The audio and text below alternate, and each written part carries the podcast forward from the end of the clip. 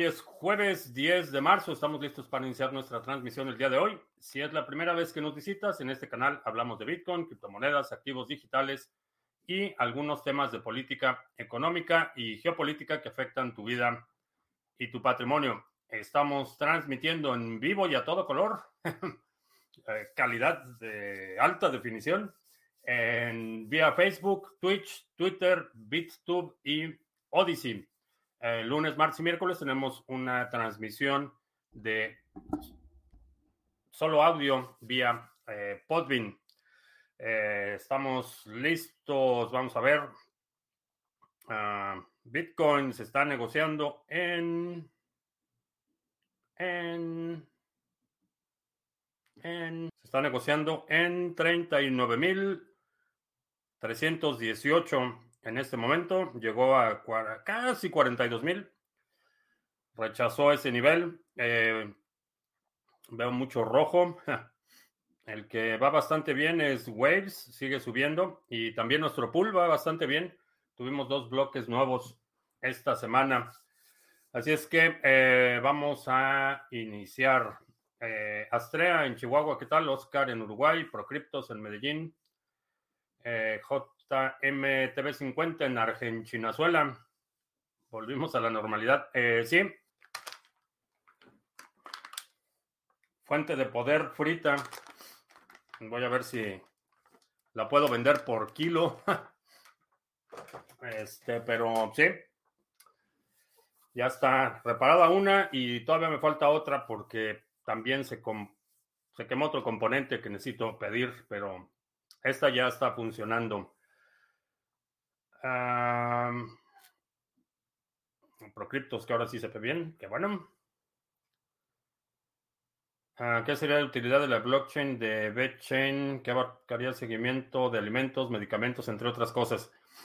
El tema de la blockchain para cadena de suministros es un tema que he criticado muy eh, con mucho detalle eh, a lo largo de estas transmisiones. También participé en un evento donde estaba la gente de Walmart presentando su proyecto para el trazado de origen de bananas utilizando la blockchain, que la verdad es que es una aplicación que no le, no le veo ningún sentido. Eh, todas las cadenas de suministro son contractuales. es decir, si yo soy un comprador de grandes volúmenes de, qué sé yo, de maíz, por ejemplo, tengo relaciones contractuales con toda esa cadena de suministro, entonces no hay esa necesidad de desintermediación, no hay esa necesidad de, eh, de tener algo descentralizado cuando toda esa cadena es contractual. Entonces no le veo demasiado sentido. VeChain tenía buenas ideas eh, en términos de, redes de pago, servicios de eh, puntos de venta y cosas así. Tenía algunas ideas interesantes, pero en términos de solución no encuentro cuál es el problema. Eh, si Walmart no sabe de dónde salen sus bananas, el menor de sus problemas es la, blockchain. Lo que necesitan es una base de datos más eficiente o una cadena de suministros mejor controlada, pero lo que Walmart o, cualquier empresa grande quiere hacer para cadena de suministros, no le veo honestamente ningún sentido. Eh, puedes tener una plataforma eh, altamente descentralizada en términos de arquitectura, pero el, no veo la necesidad de la desintermediación cuando estamos hablando de una cadena de intermediarios. Entonces, eh, en términos de soluciones para pagos de punto de venta, tenía buenas, buenas propuestas. Eh, Gavilán, ¿qué tal? Hegels en Venezuela del Norte, donde Calderón tiene la culpa del precio de la gasolina tiene la culpa de todo, pero ahora eh, no solo eh, todos los caminos de la cuarta llevan a Caracas, ahora puedes viajar el... Qué patético. El, eh, la terminal este, avionera del norte va a tener vuelos directos a Caracas para todos los los chairos que quieran seguir elogiando el régimen de Venezuela Ahí está, ya tienen vuelo directo de la central avionera del norte a Caracas. Patético, patético espectáculo. Ese fue el superaeropuerto. Alejandro en Mérida, Hugo Jaciel, ¿qué tal? Manuel en Valparaíso. Franco, escuché a un economista decir que si la tasa de interés es el 1% y la inflación del 7%, el resultado es que la tasa es un negativo menos 6%. No es una tasa negativa del menos 6 y la inflación es del 7%. Eh, tienes un, retorno eh, negativo del 6, pero no es, un, no es una tasa. Eh, tienes un retorno negativo, eso sí es correcto. Si yo le doy un millón de pesos al banco y me paga el 1%, pero ese millón de pesos pierde el 7% de su valor, estoy perdiendo, la pérdida neta es de un 6%. Entonces, no es realmente una tasa negativa, pero sí es una pérdida neta o una pérdida operativa neta. Uh, Osito Bobito, eh, Eric, tarde pero enamorado, muy bien, felicidades.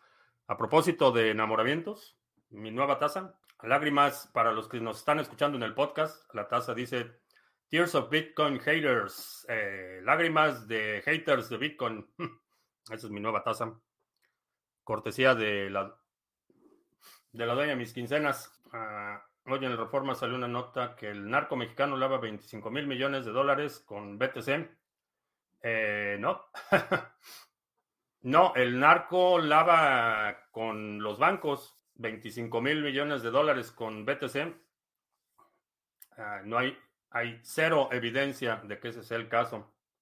Lavan más dinero. Pero si no, pregúntenle a Agustín Carstens, que era secretario de Hacienda en México y, gobernador del Banco de México, que era el encargado de la supervisión de los bancos, y fue cuando se dio el escándalo de HSBC lavando miles de millones de dólares para el cartel del Golfo, y como premio le dieron eh, la dirección del Banco Internacional de Pagos, eh, pero el narco utiliza el, sistema bancario, el dólar. Eh, Trasguín, buenas tardes. Eh, Jonathan en Medellín. Alejandro en Honduras, donde el expresidente acaba de salir. Que acaba de salir, fue llamado en extradición a Estados Unidos por narco, pues eh, MB27 en Orlando. ¿Qué tal? Saludos. Todas las centrales avioneras conducen a Caracas. Eh, sí, todos los caminos de cuarta conducen a Caracas. 140 millones de dólares le cuesta por día a Rusia la invasión. Cuanto más resistan los ucranianos, la economía de Putin se derrumba. Eh, sí. Eh, definitivamente la, la ventaja, el tiempo está a favor de la resistencia ucraniana mientras puedan sostenerlo y no tiene que ser una resistencia continua. Eh, esto es algo que mucha gente asume que el enfrentamiento debe ser constante. Eh, no, pueden eh, tener ataques aislados una semana y se retiran, se desaparecen y, a la semana regresan y vuelven a hacer otro ataque y pueden mantenerlo por tiempo indefinido. Eso es parte del plan, eso es lo que hace las resistencias tan, eh, tan difíciles. En términos de ocupación, me refiero a una ocupación armada, hay una una organización dedicada a hacer estudios militares de todo tipo. Si quieres saber si los calcetines de lana eh, son más efectivos para marchas largas de batallones, tienen un estudio, se llama Rand Corporation, tienen estudios sobre la vida útil de los abrelatas que se dan en el ejército, todo tipo de movimientos, tienen estudios muy interesantes. Eh, estaba checando uno sobre fuerzas de ocupación y más o menos cuál, cuál sería el requerimiento para que una fuerza de ocupación pueda efectivamente establecerse en una región y están hablando que alrededor de 20, 20 eh, eh, soldados eh, de las fuerzas de ocupación son los que se requieren por cada mil habitantes. Si tienes esa relación de fuerzas, 20 ocupantes o invasores por cada mil habitantes pueden mantener eh, eh, control de la ocupación. Menos de eso, eh, no, no hay ningún ah, antecedente histórico. Y esto asumiendo una, una resistencia moderada.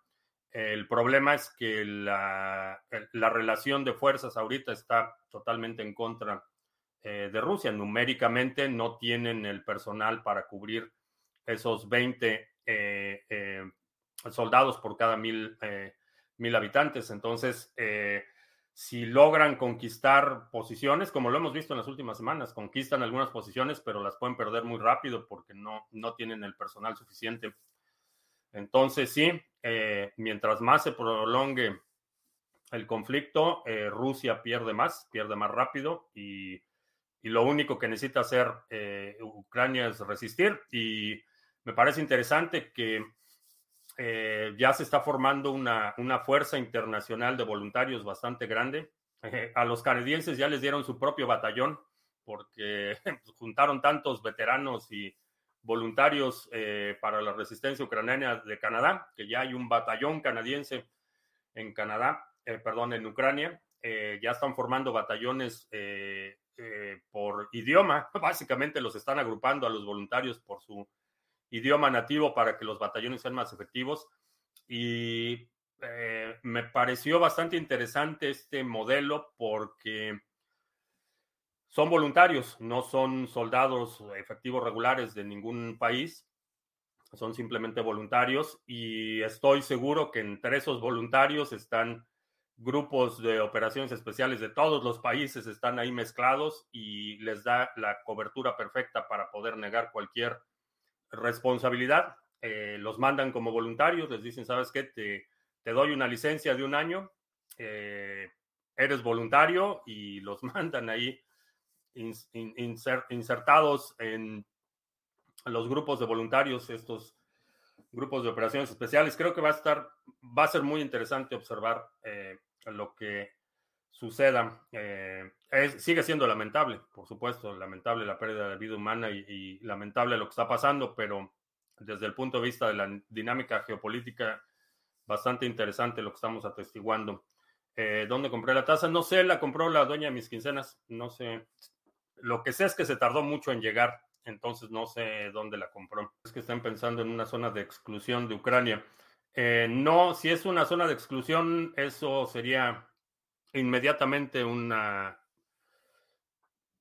La zona de exclusión quiere decir que no, no pueden sobrevolar el espacio aéreo del país. El problema es que para, para evitar eso necesitas una fuerza multinacional que esté patrullando y que si hay alguna intrusión eh, obliguen a descender el avión o lo destruyan.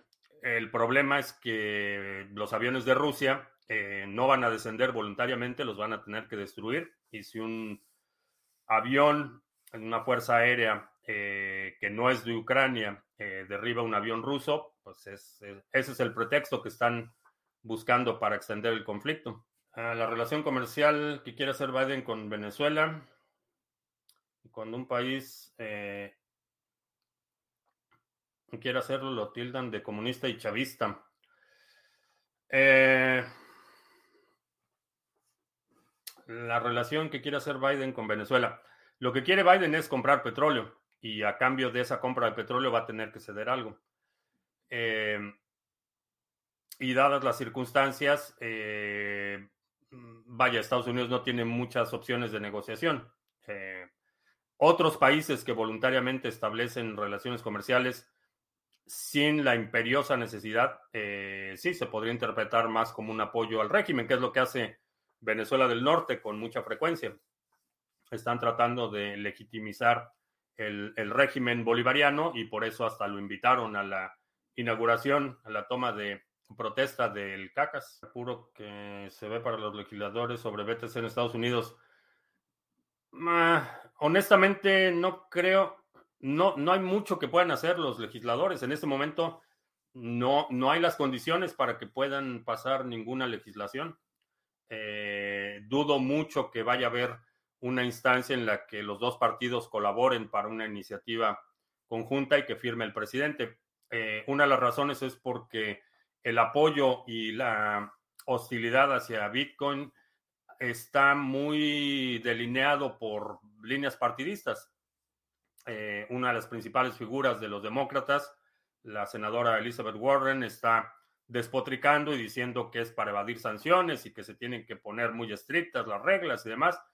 Por otro lado, hay del lado de los republicanos, hay mucha gente que está diciendo que no, que debe, debe ser mucho más flexible. Cynthia Loomis, la senadora de Wyoming, está trabajando en una iniciativa, pero honestamente no veo que haya eh, la, la, voluntad de colaborar y de pasar una iniciativa así. Vamos a ver, vamos a ver qué pasa. Me gustaría estar equivocado en este punto, pero no, no creo que esté, no, no están las condiciones para que puedan llegar a un acuerdo y pasar una, una ley medianamente razonable. Eh, CryptoCrunch, buenas madrugadas, ¿qué tal? Parece que soldados rusos encontraron en un laboratorio de armas biológicas patrocinadas por Estados Unidos en Ucrania.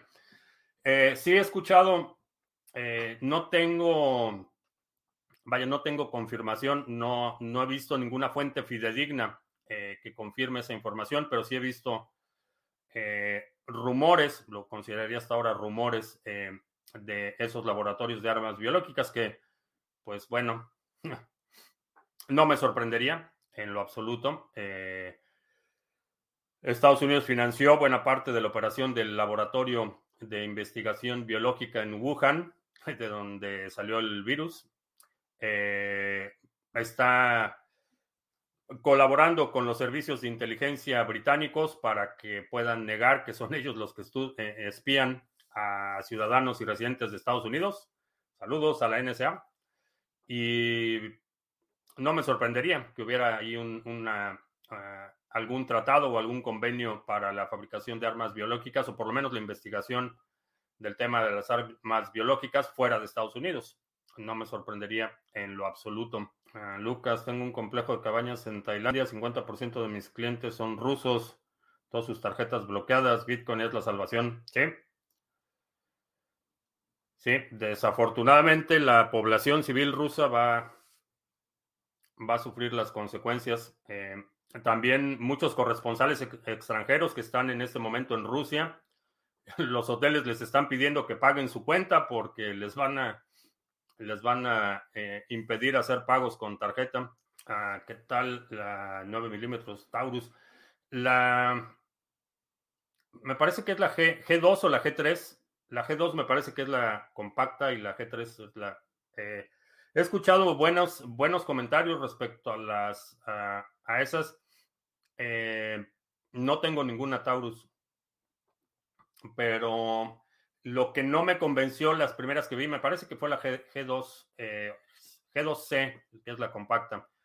Eh, tenían seguro exterior y eso no me gusta. Eh, la, solo tengo una que tiene seguro exterior, es una tipo tipo 1911. Ah, eh, esa es la única que tengo con seguro externo. Pero esas no me convencían. Me parece que la nueva que presentaron ya no tiene o tiene la opción para que no tengas el seguro externo. Eh, no me gustan. Pero tengo un, no es amigo, pero es conocido, eh, que es súper fan, tiene tiene todos los modelos de eh, las Taurus, diarrea biológica, lo que sea para justificarse. No me, digo, no me sorprendería, no me sorprendería eh, que hubiera esos laboratorios y que hubiera otros laboratorios en otros países y que hay muchas cosas bastante turbias, ah, que lo reconoció Marco, Marco Rubio.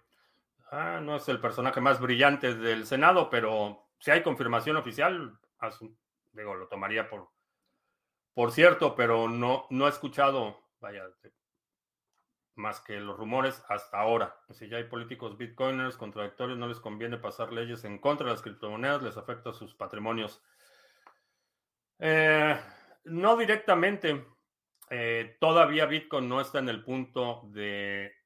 Y, todavía a lo mejor estamos a un año o dos de que, de que esto cambie, pero para el establishment, digamos, de Estados Unidos, Bitcoin representa más oportunidad que amenaza. Y creo que muchos, eh, inclusive senadores como Cynthia Loomis, que ha estado muy involucrada en, el tema de las criptomonedas, que fue eh, una de las principales, eh, de los principales personajes que influyeron en la creación de la ley cripto en Wyoming, aún así, creo que no, es, no les ha quedado claro la amenaza que representa Bitcoin para la nación, el modelo de la nación-estado.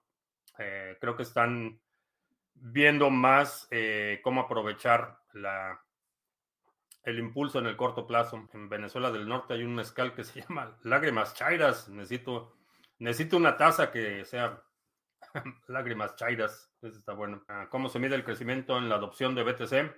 Es a través de nuevas direcciones públicas que se van registrando en los bloques. Eh, sí, aunque las nuevas direcciones no significan nuevos usuarios. Eh, no hay, en un sistema no permisionado, no hay exactamente una forma de saber, una forma precisa de saber eh, cuánta gente lo está utilizando o cómo lo está utilizando. Lo único que podemos ver en la cadena son direcciones y esas direcciones pueden ser que, por ejemplo, eh, yo debo tener cientos de direcciones. Recibo un pago y es una dirección y recibo otro pago y es otra dirección. Entonces debo tener cientos de direcciones, pero soy una sola persona. Y si en los próximos tres meses recibo más transacciones y son otras 100 direcciones, sigue siendo una sola persona. Entonces, a diferencia de PayPal, que sabe cuántos usuarios tiene, por ejemplo, aquí como no te registras en ningún lugar, una dirección nueva no significa necesariamente una nueva persona, significa mayor actividad. Entonces, eh, te puede dar una idea del crecimiento de la actividad en la red, pero no hay una forma precisa de cuantificarlo. Si se puede comprar BTC desde Ledger Live, eh, no sé.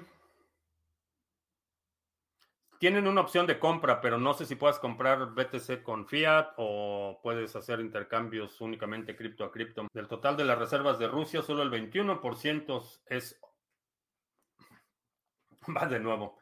Del total de las reservas de Rusia, solo el 21% es en oro. Son bastantes menos de los que decía el borrador Kaiser. No sé, eh, no sé qué porcentaje sea. Lo más importante es que si esas reservas no las tienen físicamente en territorio ruso eh, o en algún, aliado incondicional como China, van a estar en problemas. Si están en bancos eh, europeos, van a estar en problemas. ¿Cuál es mi opinión de Trust Wallet? Eh, no confíes, verifica.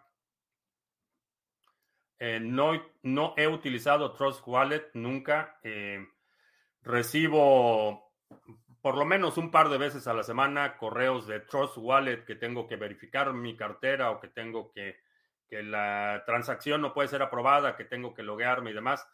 No sé si filtraron, si hay una fuga de información, no sé si es un correo aleatorio, pero por lo menos dos veces por semana recibo ese correo. ¿Qué les dirías a los venezolanos que siempre pensaron que Estados Unidos los salvaría del dictador Maduro y ahora andan muy decepcionados? Eh, lo que les dije en su momento, cuando empezó eh, a subir eh, Juan Guaidó como la espuma, lo que les he dicho es que lo que les he dicho es que nadie los va a venir a salvar. Nadie te va a venir a salvar, ningún gobierno te va a venir a salvar, ni siquiera tu propio gobierno. Eh, eso es lo que les diría. Bitcoin, balas, bolillos, botica y biblioteca. Sé que hubo mucho, eh, y se le dio mucho crédito a los magasolanos. Eh, mucha gente que creía que, o más bien que compró el cuento que la, el agente naranja iba a tomar una posición muy, muy estricta con Venezuela y que iba a remover a Maduro y demás los magasolanos se quedaron con un palmo de narices y eso es lo que sucede cuando pones tus esperanzas en el gobierno, en el gobierno que sea. Ulises y Roadwave en Cali nos están viendo en Odyssey. Excelente. Bueno, vamos, vamos a hacer anuncios porque llevo como todas las semanas sin hacer anuncios. Eh, sí, nuestro pool Sarga va bastante bien.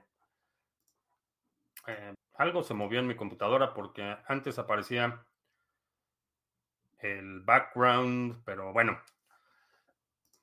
Vamos a ver si están los banners. Eh, sí, sí están los banners.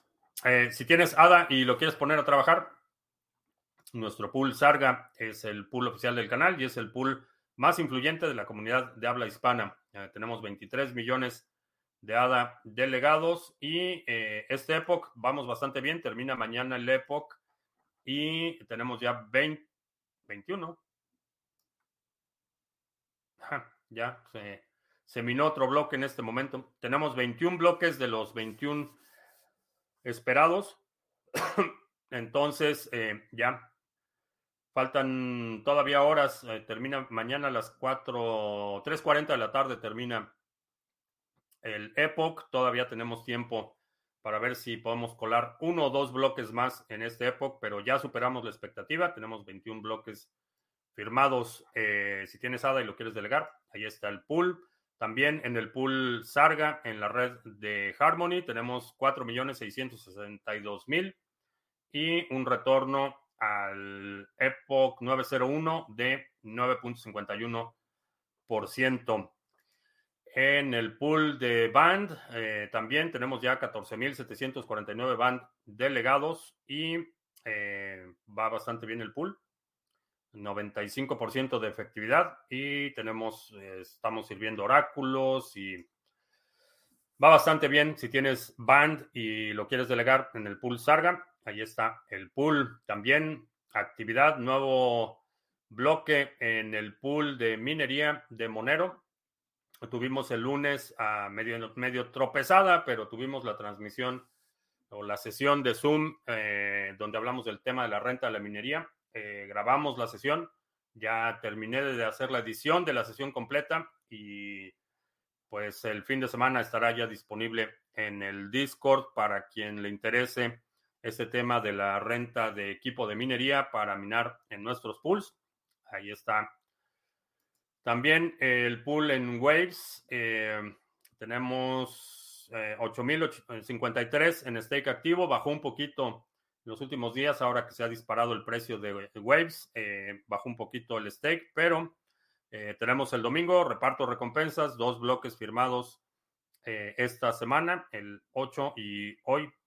Hoy en la mañana firmamos otro bloque, así es que hay recompensas de Waves este domingo. Se reparten los domingos las recompensas del pool de Waves. Y eh, también te recuerdo que si estás involucrado en el sector de las criptomonedas, es importante que protejas tu privacidad. Para eso yo utilizo eh, la, el servicio de NordVPN. Lo he utilizado desde hace mucho tiempo, lo he recomendado y ahora ya somos parte del programa de afiliados. Si utilizas el enlace que está en la descripción del video, que está apareciendo en la pantalla. Eh, NordVPN te va a dar la mejor oferta disponible y a mí me da un par de dólares que convertiré en satoshis. Y a propósito de los pools, tengo noticias. Ah, ayer tuvimos una llamada eh, y uno de los acuerdos que tomamos con el equipo involucrado en el desarrollo de los pools es que íbamos a hacer un preaviso, preanuncio eh, ya tenemos listo para pruebas finales un pool de staking de Cosmos directamente, ya no Band, que es, corre en la red de Cosmos, sino directamente un pool de staking en Cosmos. Lo que necesito preguntarle a la comunidad es eh, si están interesados y eh, quiero cuantificar más o menos cuánta gente estaría interesada en ese pool. Eh, si hay interés de la comunidad, lanzamos el pool. Ya desde el punto de vista técnico ya está evaluado. Ya están eh, los paquetes listos para instalarse. En un par de días podríamos echar a andar ese pool, pero primero quería preguntarles si hay interés de eh, el pool de Cosmos, que ya está, ya está listo. Entonces, si hay interés de la comunidad porque operemos el pool, no te, no te voy a preguntar cuántos tienes o cuánto delegarías, te pone en riesgo, pero si te interesa, deja un comentario o escribe ahí en el chat si, si, te interesa. Potencial muy alto, a diferencia de otras cripto, la apreciación en Band. Eh, sí, Band es, buen proyecto y Cosmos es el siguiente que vamos a, estamos pensando operar. Consulta mano alzada. Sondeo. Hmm. Es un sondeo. ¿Qué opino de la red de Cronos? no ubico la red de Cronos. No tengo datos sobre ellos. Están ofreciendo máquinas para minar monedas. ¿Sí funciona? Eh, sí. La minería sí funciona. Depende que, obviamente depende qué máquinas sean y quién te las está ofreciendo y demás, porque son equipos eh, que trabajan de forma intensiva por periodos largos. Entonces, eh, en equipo usado, eh, el porcentaje de fallas es mucho mayor que si es equipo nuevo. ¿Alguna vez hiciste minería? Sí. Steph Hargu en Costa Rica, ¿qué tal? Luis Uckman en Chilezuela, ¿qué tal? Buenas tardes, noches ya. A ver si me, no sé si me salté alguna este, reunión del 2020 para cuándo. He estado súper, súper ocupado. Eh, quiero tener una reunión lo antes posible. Eh, tenía la intención de que fuera este fin de semana, pero pues, está muy complicado. Y la próxima semana también va a estar muy complicada porque no va a haber transmisiones la próxima semana, jueves y viernes. Ah, necesito atender un asunto, entonces la próxima semana que es eh, viernes 17 y... No, jueves 17 y viernes 18 no va a haber... No va a haber transmisión. Avisados estáis. Roberto, yo sí le entro a Cosmos. Bueno, sobre Cava. Eh, no tengo muchos datos de Cava. No sé. Lágrimas de haters de Bitcoin. Mm. Y del otro lado, esta va a ser la miniatura. Ahí está mi miniatura. Ah, conviene armar un rig para minar Ethereum. ¿Hasta cuándo se podría minar esa moneda? Eh, no sé hasta cuándo. Eh, habían dicho primero que para el 2000, empezó que en el 2017 y luego que en el 2019 y luego que en el 2020 y que en el 2021 y ahí sigue. Ahí siguen, entonces no sé, no sé hasta cuándo puedas minar Ethereum, pero las, los rigs de minería son bastante útiles porque puedes minar muchas otras cosas aparte de Ethereum. Ah, es probable que Europa vaya a tener más inflación que Estados Unidos por el desplome del euro. No sé, no sé cuál vaya a estar más, más, eh, qué inflación vaya a estar más alta, honestamente. Eh, pero proporcionalmente, eh, digo, considera que el euro tiene 10 años más que Bitcoin. No es tan, digo, como el euro como, como instrumento de cambio no únicamente financiero, porque desde, desde hace mucho se, había un euro virtual, vaya, que no era moneda circulante. Pero considera que el euro como, como moneda circulante tiene 10 años más que Bitcoin, entonces, y ha perdido buena parte de su valor y la trayectoria es la misma que la del dólar. ¿Cuál, cuál va a ser más rápido? Eh, supongo que el euro, porque como moneda de reserva global es mucho más débil. Hacer una colección de NFTs con las tasas y café coin eh, que ponen la tasa. Lágrimas de haters de Bitcoin y tiene café.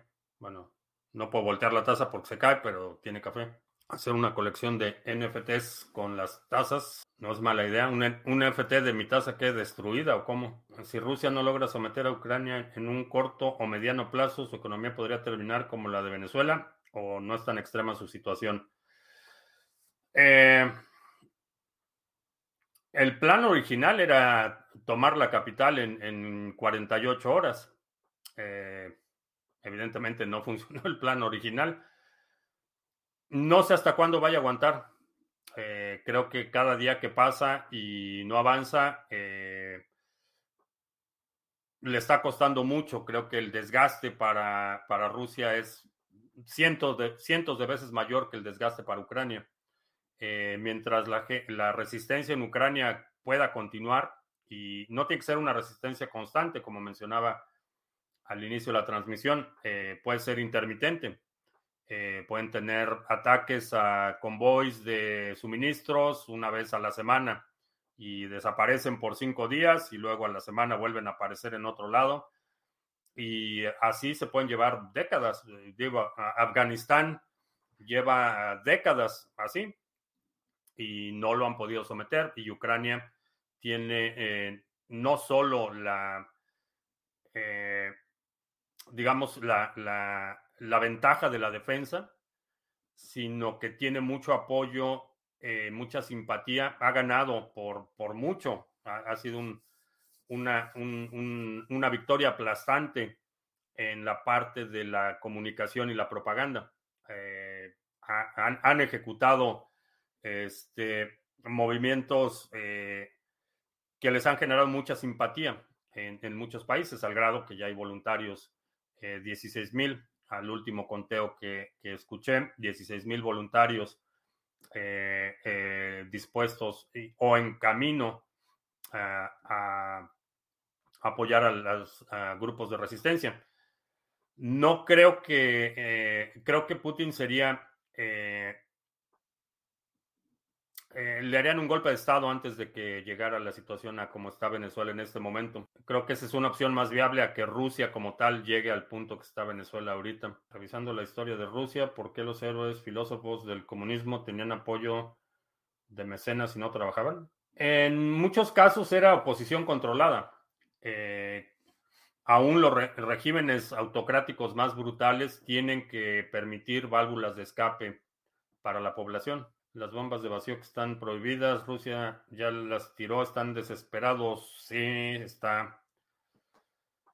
Creo que, eh, digo, no hay que subestimarlos porque eh, tienen armamento bastante poderoso, pero creo que están guardando su armamento por si el conflicto llega al punto en el que se tienen que enfrentar a, a fuerzas regulares de la OTAN, que si era haría es una colección de videos de un minuto. Con eso haría una colección de material educativo, plan NFTs. Ah, buena idea. Los criptominutos en NFT. Eh, ¿Qué opinas lo que hizo Estados Unidos a Venezuela? Ahora son amigos. El interés tiene pies. Eh, mencionaba, eh, ¿cuándo fue? La semana pasada, me parece que fue, que hablábamos de, de los juicios de valor en el contexto geopolítico. Eh, no hay buenos y malos, hay buenos jugadores, malos jugadores, buenas jugadas y malas jugadas. Y pues si tienes que hacer las paces con el diablo en el ámbito geopolítico, pues vas a hacer las paces con el diablo. Entonces, esa es la realidad. Tienes, tienes que eh, tener un enfoque muy pragmático cuando estás observando eh, la, política internacional. Por ejemplo, India ha sido uno de los, grandes beneficiarios de la transferencia, eh, por ejemplo, de tecnología eh, nuclear y militar de Estados Unidos. Y ahorita están alineados con Rusia porque son los que les están dando los misiles que les va a permitir eh, defenderse de una invasión de China o de Pakistán, por ejemplo.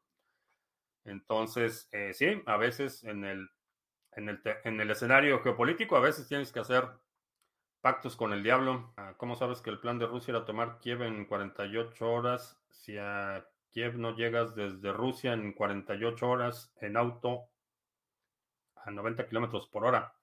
Porque el plan no era llegar desde Rusia, el plan era llegar desde Bielorrusia. Ese era el plan original. Y por si no lo sabes, eh, hay aviones.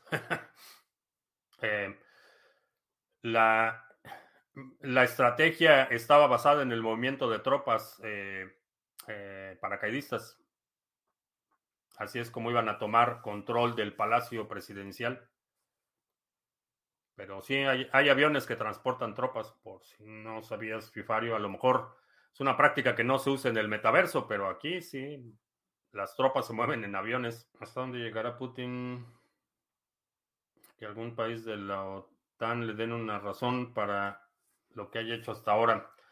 Sí, si decide expandirse a cualquier otro país, sí, eh, sería inevitable que interviniera la OTAN. Eh, si este es país miembro, eh, si es otra de las ex repúblicas soviéticas que no son miembros de la OTAN, definitivamente lo pondría la OTAN en un estado de alerta máxima, pero si es cualquier país miembro, por ejemplo Polonia, sí, definitivamente ya habría un conflicto directo con, eh, entre Rusia y los países miembros de la OTAN. Decisión de hacer las paces con el diablo, por ejemplo, para poder abstener, abastecerse de petróleo. Al parecer está apoyado por la población, ya que nadie quiere perder sus comodidades. Entonces todos somos unos triples moral criticando la guerra.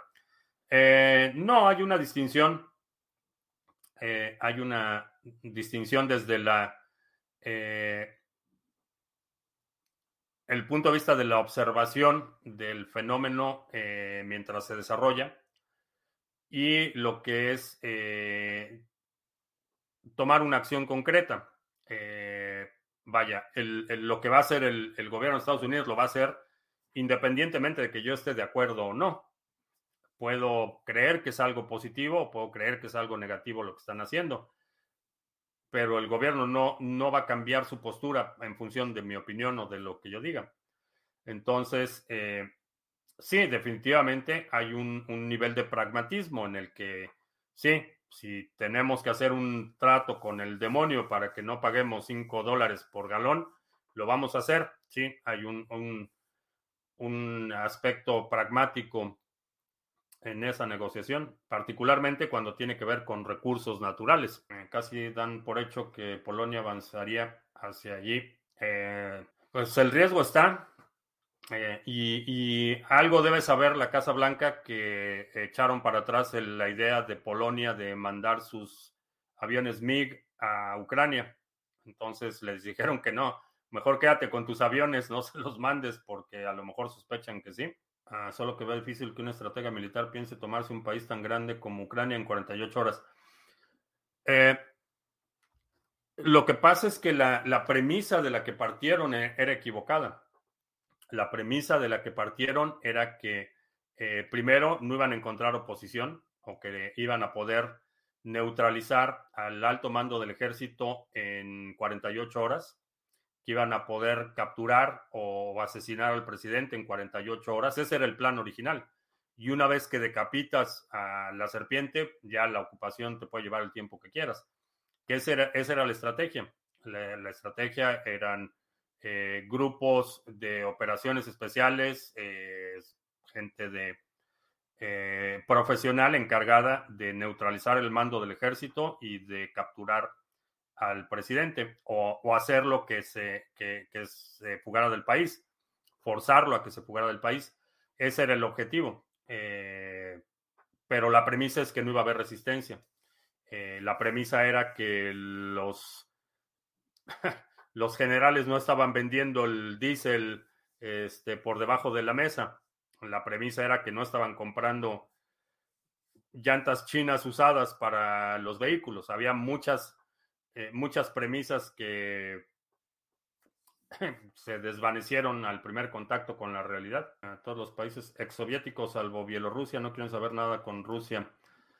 Eh, los ciudadanos no. Eh, obviamente Bielorrusia es un estado sometido, es un títer el, el, presidente de Bielorrusia, el de Chechenia también son, son títeres de Putin, los demás, la población en general, no tiene, no tiene muchas alternativas.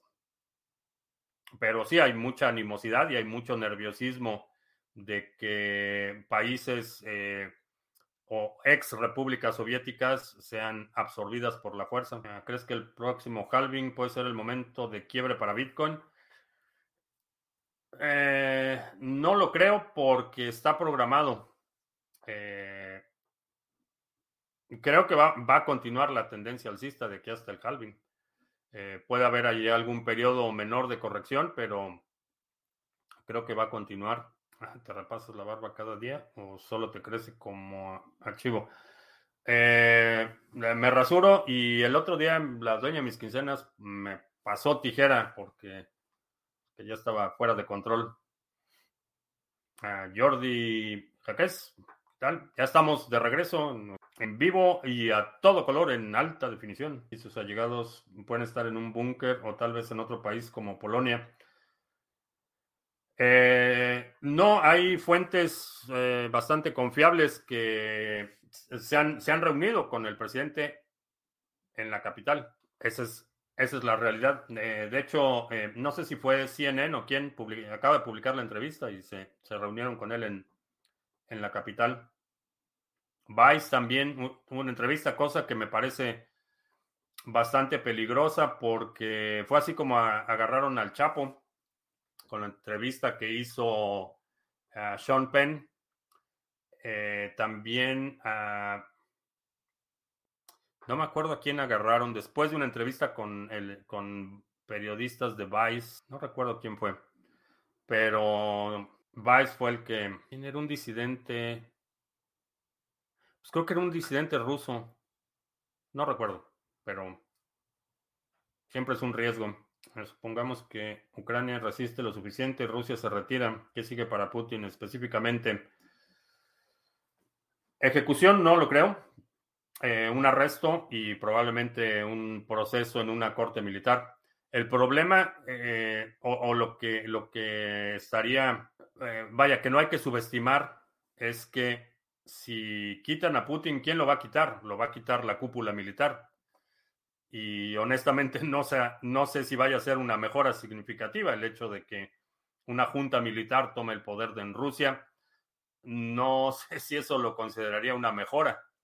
Eh, a lo mejor hacen una junta militar, un golpe de Estado, lo remueven, lo encarcelan eh, por un tiempo, después se va al exilio o qué sé yo. Pero ¿quién va a tomar el poder? Esa es, esa es la pregunta. No veo ninguna figura. Digo, Putin se ha encargado de eliminar a cualquier posible competidor por eh, una posición de liderazgo. Entonces, ¿quién, quién estaría en posición de, deponerlo y instalar un gobierno provisional? Una junta militar. No veo, eh, no veo otra instancia que lo pudiera hacer. Los equipos solo se quemaron las fuentes de poder o ¿por qué no quemaron los equipos? Se quemó la fuente de poder de esta, la que estoy utilizando ahorita, y de otra computadora fue la fuente de poder eh, y un controlador de un sensor de temperatura del monitor. Entonces, eh, esa parte no la pedí, tengo la fuente de poder de repuesto, pero esa parte apenas hoy que la abrí le puse la nueva fuente y demás y estuve eh, tratando de arreglarla, me di cuenta que el, el, sensor del display fue el que se dañó también. Ah, sí, al que agarraron fue a este McAfee, es cierto, fue McAfee al que agarraron después de una entrevista. Muy cierto, quedaría Rusia en el mundo después del fin de Putin. Eh, marginada por un buen tiempo, eh, extremadamente debilitada. Eh, creo que sería un proceso de recuperación de mucho tiempo para Rusia un proceso de rehabilitación bastante largo. ¿Cómo le está afectando la economía rusa esta invasión? China se lo planteó muy bien antes de ir a Taiwán. La, la, sí, está tomando notas, definitivamente está tomando notas eh, China. Eh, la situación con Taiwán es todavía más eh, diría, tendría muchos, muchas eh, consecuencias mucho más allá de lo que estamos viendo en Ucrania eh, para China y para el mundo en general. Obviamente, países que están ya cerca de China, Filipinas, por ejemplo, ya está comprando misiles balísticos de mediano alcance, cosa que era nadie Nadie hubiera pensado que Filipinas se empezó a armar con eh, misiles de medio alcance porque las consecuencias de, una invasión de China a Taiwán serían catastróficas. Y bueno, la otra es que una cosa es que tengas un, un ejército que sepa desfilar muy bien y otra cosa es que tengas un, ejército efectivo, que es lo que estamos observando. Eh, China, fuera de, la represión que ha hecho en provincias eh, y en territorios ocupados como eh, el Tíbet, por ejemplo, o Mongolia, realmente las tropas chinas no han visto combate efectivo. Entonces no estoy seguro cómo, cómo vaya a resultar todo eso, si a lo mejor les va a pasar lo mismo que a que a las tropas rusas, que, los camiones se les descomponen y que los barcos empiezan a hundir y que los aviones se les caen y que los soldados no tienen raciones de comida y no lo sé, no sé realmente qué tan, qué tan listo está para una acción militar el ejército de China. Tienen los números, eso definitivamente los tienen, pero en términos de efectividad en combate, mm, no estoy seguro. Ah, muchos sirios de la ciudad de Alepo están enlistando para viajar y apoyar a Rusia. Sí, un, un grupo, un contingente, me parece que son 2.000, eh, 2.000 combatientes sirios son los que van a, van a viajar a Ucrania. Y también, como mencionaba, creo que fue la semana pasada, el grupo Wagner ya también se hizo presente en territorio ucraniano. Venezuela pasó lo mismo con un agente disidente y su grupo armado lo eliminaron luego de una entrevista. Sí, el riesgo es bastante, bastante alto. Yo lo que veo es que China se envalentonó y hoy, más que hoy, veo que China subió el tono, incluso salió a hablar de un militar. La retórica china siempre ha sido muy agresiva. Eh, específicamente con el tema de Taiwán, siempre ha sido extremadamente agresiva. Eh, entonces, no me sorprende, eh, no me sorprende el, tono, el, tono diplomático también ha sido muy agresivo en los últimos, eh, diría probablemente dos años. El tono diplomático ha, subido mucho.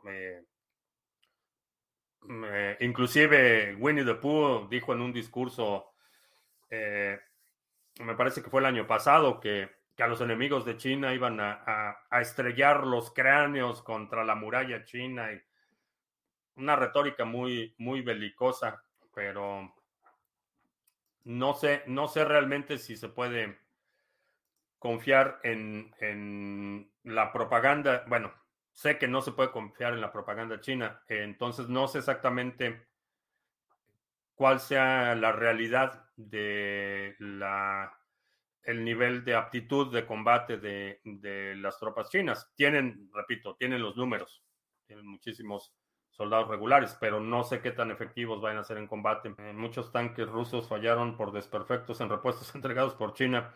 Eh, sí. Sí, las llantas de los vehículos de transporte militar. Bueno, eh, ya, vámonos. No sé qué está pasando con... Se ve como que muy lenta la transmisión.